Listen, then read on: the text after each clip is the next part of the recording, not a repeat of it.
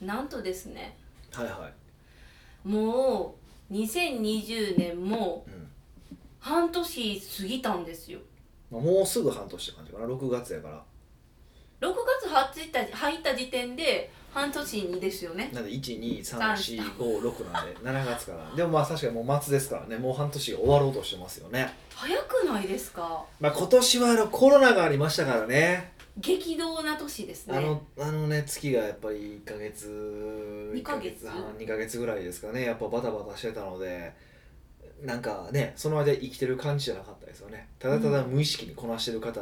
こなこなしてることが多かったんじゃないかなと思いますねそれはもう僕自身も同じことですけど、へえうん何をこなしてたんですかいやまあうちはね幸いにして何かあったってわけじゃないですけど今のところでもまあクライアントさんとかで結構いやね大変なことになってるところとかもあったからまあそういうところ一緒に対応させていただいたりとかしてるので、まあ、どっちかというともう対応反応じゃないですか、あ起こったことに対応うする、ん、そうそうなんかもうこう主体的に自ら動くっていう感じじゃないじゃないですかうんまあまあそうですねそうするとやっぱどうしても時間が勝手に過ぎてしまうっていう感覚が強くなるのでうんより早くなりますよねまあおっさんになったってのもありますよもちろんいやいや私も早いなって今言ったから私がじゃあおばさんになったってことですかそうですよひどいそうどんどんなっていって ますよまあまあ日に日にね、日に日になっていくわけですからなっていくんですだからそれ言うと、まあ、今が一番若いですからまあ、今日が一番若いわけですからまあかといって別に何があるってわけじゃないんですけどないんかいえなないですいよんかいそんな毎日毎日あいやりなまんいすやなんかあるからちょっとこう半年を切りどうのこうのとかって言うんかなと思ったんですよ違うんですよああなんか決意しなさいってことですかいやしなさいとは言わへんけどなんかあんのかなと思ったんですようーんただただ月日が流れるなっていう印象はありますうんえなんかも1年間の目標ありますか毎年毎年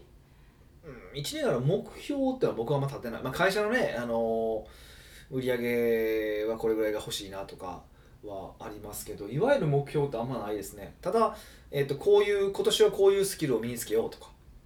えやっぱあるんですかこういうことを勉強しようとかっていうのは基本,、まあ、基本的に3ヶ月に1回はそれを勉強すること重点テーマって決まってるからそれはやってますけどねそう思えばなんか年始に立てた目標もちょっと忘れちゃってるし えなんか料理するっていうのはなんか毎年書いてる気がするみたいなそういうことステイホームの間作らなかったんですかえそれがねあの卵焼きを作れるようになったんですよですごいじゃないですか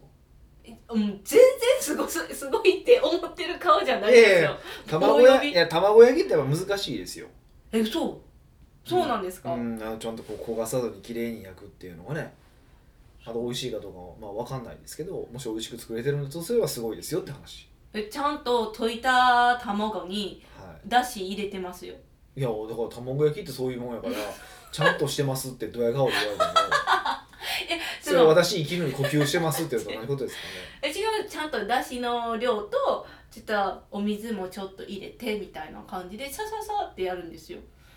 いやそれはそうですよねでも私あの初めてそのあの作ってる姿を見てから思ったんですけど半分溶かしたやつを半分入れて巻いてで残り半分入れるじゃないですかああそうなんですかえヒルさん卵焼き作らないんですか僕それは作らないです、何作ると思っただからあこんな工程があるんやっていう驚きがありまちょっしたとずつ入れるんちゃうっけえなんかに2か二二回分割でで2きた回できましたえー、大雑把なのかない やわかんいやわかんないですけど僕なんかちょっとずつ入れるイメージがありますけどえー、そんなこまめに入れるんですねいやだからそういうのも、うん、作ったら作りたいってなるんですけどちょっと間空くじゃないですか、はいはい、はい、じゃあもうあなんか億劫になってあもうやりたくないって思いませんか、まあ飽きたんでしょうねそれはね卵焼きに、うんそうなのかなでもなんか作りたい料理とかありますかそういうのがないんですよあーでもこう食べに行くじゃないですかはい食べに行ってこれをどうやったらこう完成するかなみたいな感じでえ次自分が作自る分にはがどうやって再現できるのかなとかってことを考えますよえもう職業何って思いますよ職業料理人そうシ再ェフみたいな再現料理人になるじゃないですかそうだからそれは結構考えますよ特に最近やっぱりちょっとうーうんんでもなんか事務所ので YouTube でヒデさんがなんかイタリアンの YouTube 見てたじゃないですかスパゲッティのパスタの湯がき方みたいなやつパスタのやつですねはいはいはいはいあのあれを有名有名なシェフのやつですねはいはいはい見ててびっくりしましたあヒデさんもこういうの見るんやみたいないやあんまり今日普段興味ないし見ないんですよえそうなんですかじゃあでもそんたなまたま知ってる、えっと、飲食店の店主さんが YouTube それをリンク貼ってたもんで見たんですよへえあそこに感動してましたよなんかこうパスタってはい茹でるじゃないですか、はその時に塩入れるんですよいねはいそれって麺に塩味をつけるためなんですかそう毎回言ってるやんその話俺え言ってました言っ てるよその塩はとんでもなく量入れるからあのビビらずにそしてケチらないでくださいって言った時に「分かるわ」って言ってましたよヒデさんがわかるわでしょわわ知ってるもんもともと知ってるから そうなんですいやパスえ麺に私多分塩入れてなかったですよ家とかであの湯がく時えそれはえっとどのパスタでも塩入れるんです基か本そうですねえ基本そうです大体あの1%から1.5%え何に対してですかもちろんあの水に対してに決まってるわ いや麺に対してかなってあそうかそういう考え方はあ るか水に水に対してですだからえっとね飲むじゃないですか飲んだ時にはい塩ちょっとこのお吸い物塩辛くて全部飲まれへんわってぐらいあるじゃないですかえそれだいぶしょっぱくないですかそれぐら入れるんですいか、はいそれぐらいですえでももったいなくないですか だって何も使わないのいにやもったいないというか美味しく作るか作らへんかの話はもったいないもクソもないじゃないですかえー、なんかせ節約とかしたいじゃないいや作れへんねんそけのど節約なん何円のさやねんって話じゃないですかそれ言ったらまあまあそうかそうかそ塩うがまかあ割と安いじゃないですか日本はうんうんうんうんいやでもそういうのをちゃんと見るんやなっていうのにも感動しましたしいやあれはその超有名なシェフがどうやって作ってるのかなと思って見てただけなんですけどでやっぱりそう同じようにその麺はやっぱちゃんと塩水たくさんあ塩をたくさん入れたやつで作らなあかんっていう話をしててやっぱそうやなって思ってたんですよ、うんうその時のえレシピなんですかそれ作ったんですか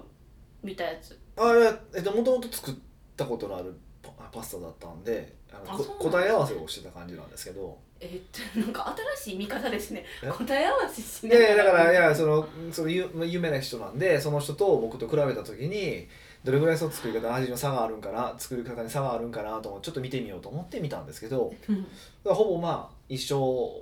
だったんで、まあ、分量とか出てこないがあれなんですけどえー、つまんないじゃないですかうわ違うかったんかいとかってうんいでうも多分オチをも求めてたのいにやまあまあそんなんやったら面白いしそうじゃなければそうじゃなかったでいいんですけど、うんそうですねただ一個あそうやなと思った話があってあのーあこれほんまめっちゃマニアックな話しますよ入荷っていう話があるんですよあわかりますよそれお私教えてもらいましたおあの油と水が溶け合うことそうそうそう混ぜるやつをはい乳化っていうんですよ、であれをよくその本とかを見るとなんかこう乳化させましょうみたいなことを書いてるんですけど、はい結局そういう話一切しなかったんですよあのそのシェフがそうそうそう買って入れてあのあ青オイル入れて水がバッて入れてうん炒めてって話をしたらもうその間勝手に乳化してるからだから意図的にその乳化っていう作業をしなくてもちゃんと美味しくなるんやなっていうのは思いました、へえ結構僕はそこ気にしてたんですけど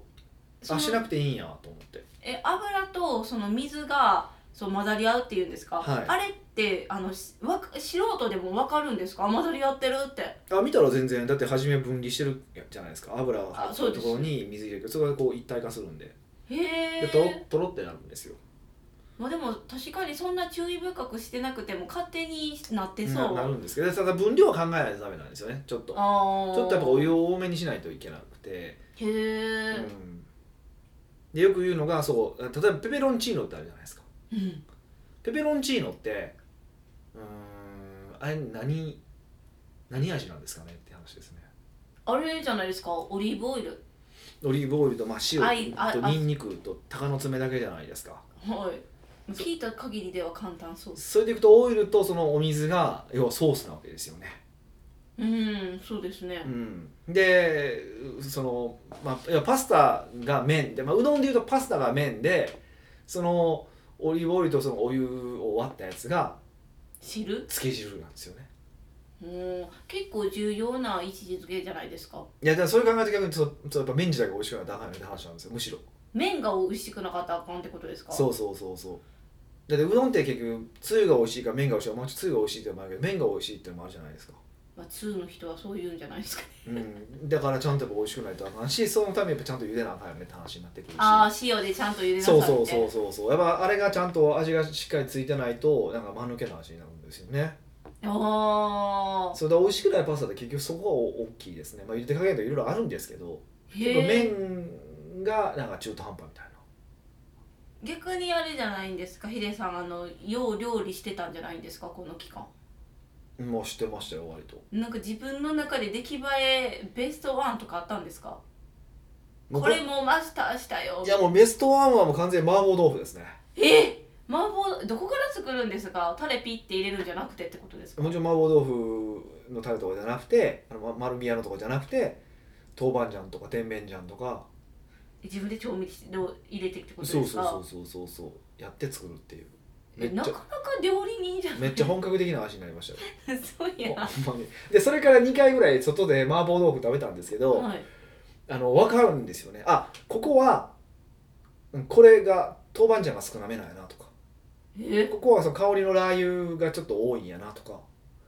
やっぱ要素分解いや今まで麻婆豆腐ってその麻婆豆腐しか食ったことないじゃないですかはだからまずどういう材料が入ってるかあんま分かんないんですよ僕らからするというんもちろんで一回麻婆豆腐作ってみ自分で作るじゃないですか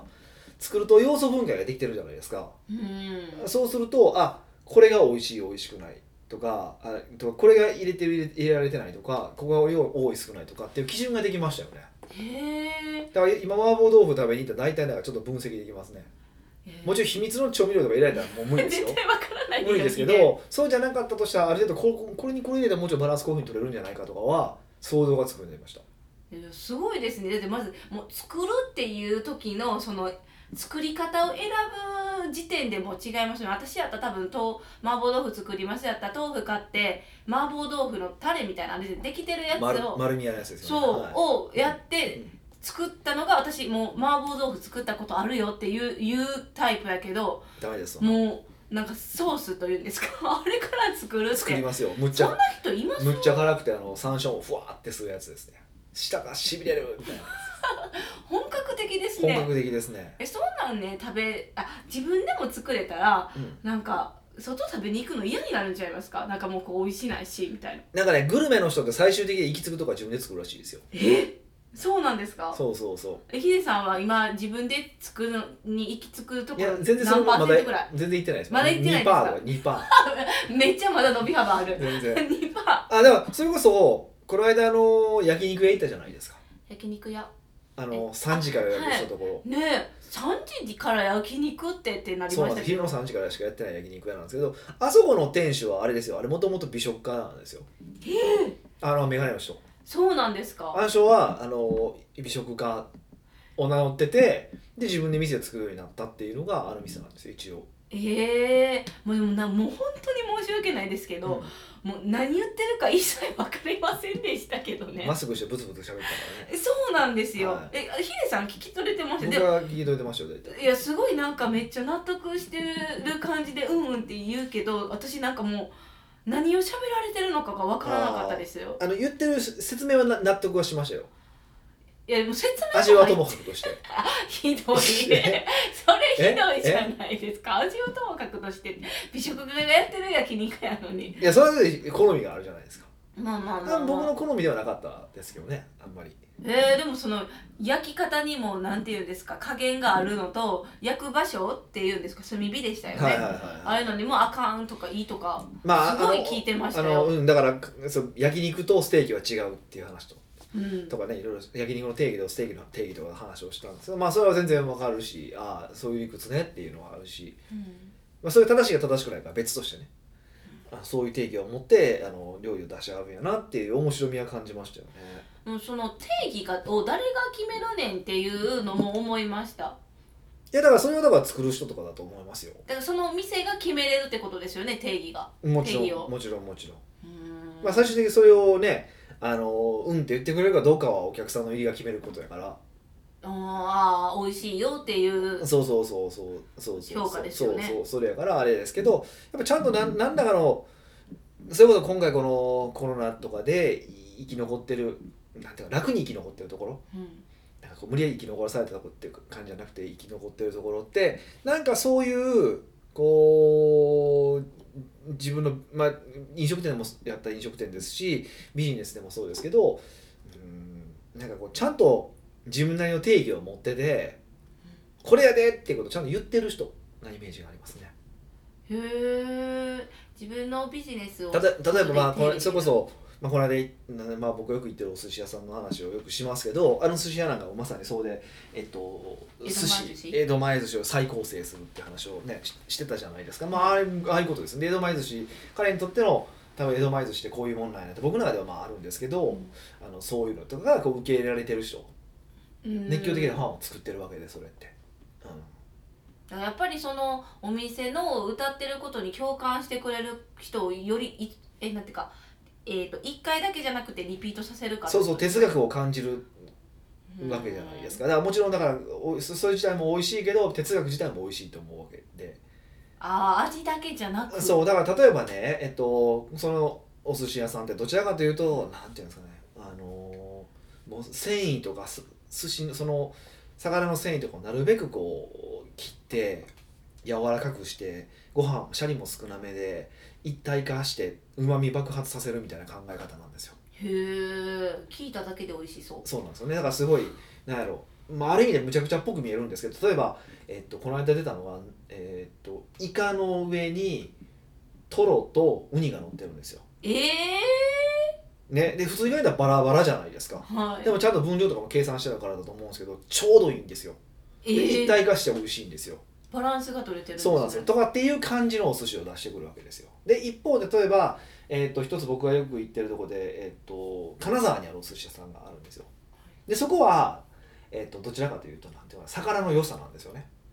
そのい1個でってことですかそ単うなん体でですでそこはその金で金沢なんですけどわざわざ富山の氷見っていうところに車2時間ぐらいかかるんですけどに毎晩行って最高の魚だけをかえ取って帰ってきてでそれを最高の状態にして食べさせるっていうそうなるべくそうだからもう寝てないんです全然ねでだからそうだから本当にあのその魚を最良の状態にして食べさせるっていう哲学の店なんですようーんでもう一つ、えーっとそれは東京にあるお寿司屋さんなんですけどそれはこの間行ったんですけどそこはえっとねそのシャリあるじゃないですかはいご飯ご飯ご飯がネタによってもちろん大きさも違うし温度も違うんですよ、えしえー、ご飯の温度が違うう、ん、大体まああの前後1度ぐらいなんですけどねでそうのんなそのシャリとネタが一体化するっていうことにこだわっててうんっていう哲学なんですよねもう全然違いますよね同じでも全部今お同じお寿司だけどこの3つパターンがあるんですけどやっぱりどれも美味しいしどれもリピートしようと思うんですよ、うーんまあ、他にもなんか美味しいって言われる寿司屋は私僕そこは全然惹かれてないけどこの3つに関してはもうずっと予約し続けていってるんで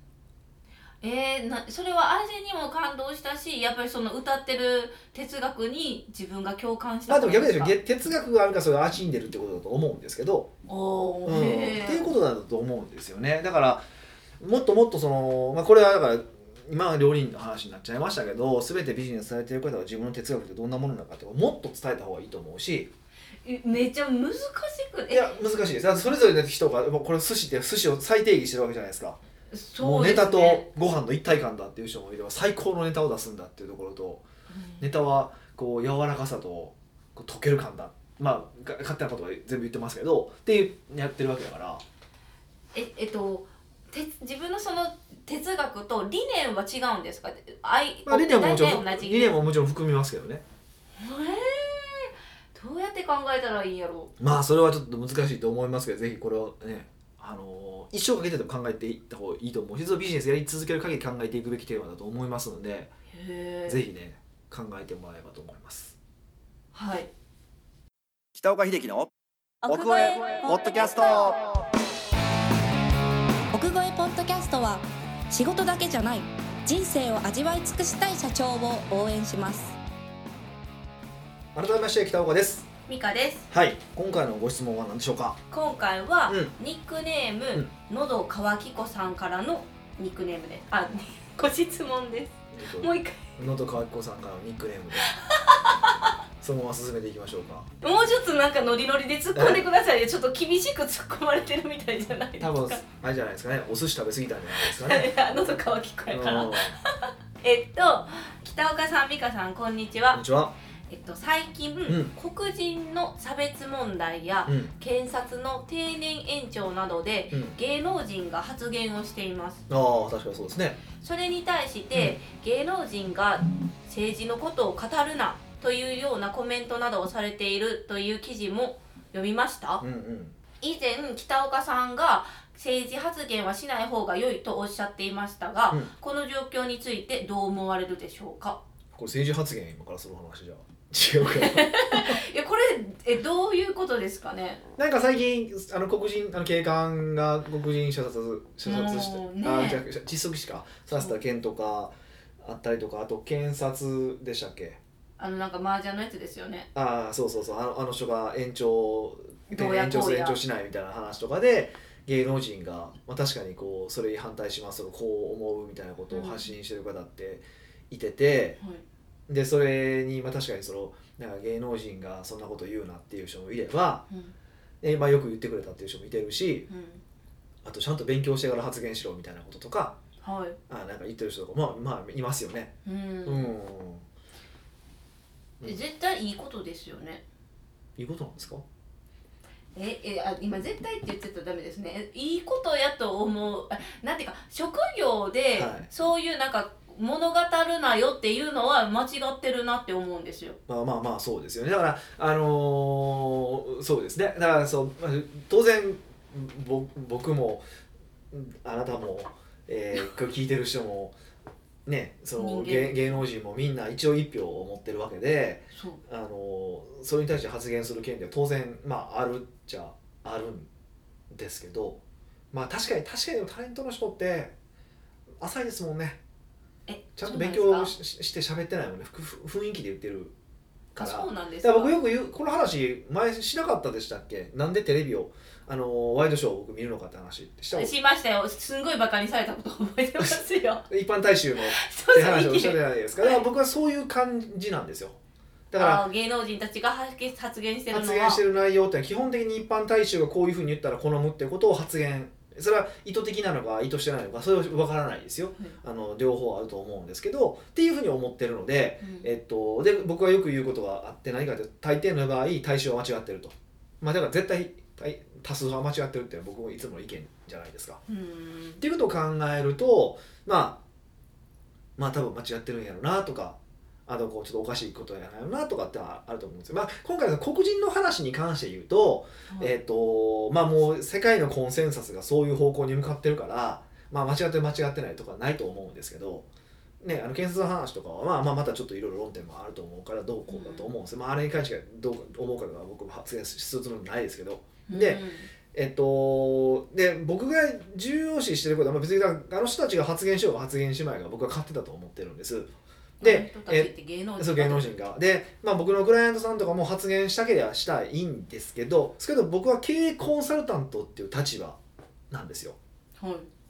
その経営コンサルタントっていう立場からするならばクライアントさんがそういう政治発言をすることはよろしくないですよっていうふうに思ってますっていうことなんですよ。いやなんでですかうんとこれはあの前の、まあ、おごるおごられる論争の話と全く同じことなんですよ。えー、これなんかすごい何でも代用できますね、ええどんな事象でも、うんこれおお 覚えてますだからなんで女性にご飯をおごった方がいいのかっていうのはえそうでおごった方がおごるって思ってる女性に対してはおごったら正解やしおごってもらえると思ってる女性に対しておごったらまあプラマイゼロおはいごらなかったらマイナスになる、そ、でおごってもらえおごってもらわないと思ってる人にとってとってにするとおごらなかったらプラマイゼロおごったらまあプラマイゼロかプラスになるかもしれないうはい、って考えるとおごっておくとマイナスがななくなるよねっていう考え方なんですよはい、そうですよねそれと全く同じで発言しいひんかったらマイナスがないよマイねナス起こらないですよね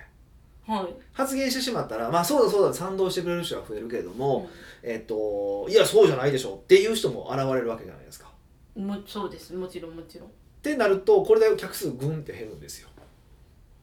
うーんでこれはもしね自分の専門の話なのであればそれでいいんですよ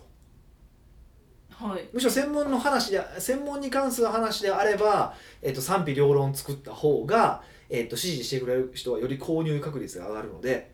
やっぱ熱狂的なファンになりやすいから、えーその方がいいと思うんですけどわざわざその自分のビジネスの業務範囲と関係ないところで賛否両論作ってわざわざお客さんの数減らすことないじゃないですか。あーしっくりきましたけどうんえ しっくりきたんですけど、はいなんて言うんですかねあの世の中のことじゃない世の中のことって言ったらおかしいんですけど、はいやっぱそのキング牧師も言うじゃないですか無言が一番の差別みたいな突然突然なんか 突然どえらいとこが来たけど、まあ、キングボクシングが何言ったか知らないですけどだか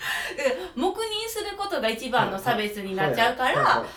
うーんその専門分野じゃなくてもやっぱりこのテレビを見て影響があるって自分たちが分かってるからこそ多分悪いと思ってることは本当に悪いって発言してるんだと思うんですね。いはいうんうんうんいやこれそれはそのそういうことでもうめっちゃすごい一般的な話かもしれないんですけど、うんこう若い人たちがそのことについて何か調べるとかっていうあの原材料になればいいんじゃないかまあまあそういう考え方だから例えばそういう考え方でもいいと思いますよだからそれでお客さんが減ってもいいと思うんだったらねでもあくまでも僕は中山さん経営コンサルタントなんですよクライアントの利益をどうやって守るかということを考える職業じゃないですか、うんその立場からするとそれはいらん言わない方がいいんじゃないのっていう立場です、あいうーんそうですね、はいへえだから例えば芸能人とかやったら自分を応援してくれるファンを減らされない方が自分にとってはいいですよねもちろとん僕はうそう少なくとも僕はそういうふうに考えますけどね、うーんうん、なんかそそれはそうじゃないんかなっていうふうに思ってるので、あだから逆にそういうのは無責任だって思う方もいらっしゃるんかもしれないけどでもそれもこうやって発言しない方がいいって言うから無責任って言われるのであって普段何もしなければ僕政治発言しなければ何も言われないわけじゃないですかもっと政治発言しなさいよって言われることはないわけじゃないですかあ そうですねでやはりいらんことを言わなければ一番うーん早いんですよで基本的にいらんことはなるべくそういうざわつくことは言わないっていうのが僕はまあその自分のビジネスの範囲以外はねんそうするのが一番賢いと思いますけどねまあまあまあねそう言われたらそうなんですよねそうそうそうだからあの別に最終的にいやでも私はそのそれでも、えー発言するんですっうんていうことであれば全く止める気もないですしうんただそれで売り上げ下がって俺に文句言わんといてねっていう話だし、うんううんんっていうだけの話ですねじゃあそのなんていうかこの文章にもあ質問にも書いてるんですけど、うん芸能人が政治のことを語るなっていう意見もそういうことあの合ってるっちゃ合ってるんですかね芸能人って別に政治コメンテーターとかやったら発言しなきゃいけないじゃないですかそれが職業やから。いやだから別に発言してもいいんですよで発言するなってのもおかしいんですよあの論的に言うとねあー言論の自由って言こ論とのです自由かもあるわけだから、まあ、ただ日本にはですね言論の自由はあるんですけど言論した後の、えー安全は保障されてないですからねえー、安全は保障されてないそんなことだってねむちゃくちゃやるやつも言ってるわけじゃないですかだからあんまいらんことそれこそその身の危険も考えたらやっぱいらんこと言わん方がいいと思うしうん ででじゃあ僕も政治の話しないかって言ったらしないことはないんですよでそれはどういう時場でするのかっていうとみんなが顔を知っててみんなが冷静な話ができるっていうあの意見と人格を分けられる人ばっかりだったら別に全然話しますでプライベートクラブの中とかとは全然話するじゃないですか僕政治の話,、はい話もするじゃないですかでそれは何かあの結構日本人に多いのは意見と人格を同一視しちゃうんですよ意見と人格でこういうことを言うこういう意見を言うやつはもう人としても終わってるみたいな見方をされるわけですよねうんでも当然意見と人格違うわけじゃないですか本来的にはまあ、考えと人格そうそう考えと性どう格いやうから人間なのかどいい人なのかいい人じゃないのかわからないわけじゃないですかはだからでもそれで個人の心情は違うわけでしょ当然い、うんで違うもちろんもちろんバラバラなこともあるわけじゃないですか。って考えたらえそういうのを勘違いするやつも多いから世の中にはだからあんまりしない方がいいと思ってます。するなら賢い相手とだけしましょうってことです。うんざわつかずそうそうそうそうそうう。ーんじゃあヒデさんもこうやってビジネスされてる方は、まあ、政治発言しひん方がマイナスになることはないと思うから自分はしてないだけであってそうそうそうでもまあ考え深めたい時に議論とかしたい時はあるから、いそういう場合はやっぱりその分かってる人意見とその人格を分けられる人とだけ信頼できるお客さんでもいいけど、うんあのそういう人とだけ話するといいと思いますよってことですね。まあ、それも相当注意した方がいいと思いますけどね。その場では分かったふりしてなんか後でなんか言ってるやつもいてるでしょうしね。ええもういやじゃあ それやったらやっぱせえへん方いがいやいね、僕もせいやそれだから変にしたい方がいいと思いますよ。あの難しいですねまあね難しいですよね本当ははい。奥越えポッドキャストではいろんなご質問をお待ちしております。質問を採用された方には素敵なプレゼントを差し上げておりますので、質問フォームよりお問い合わせください。い。はいというわけでまた来週お会いしましょう。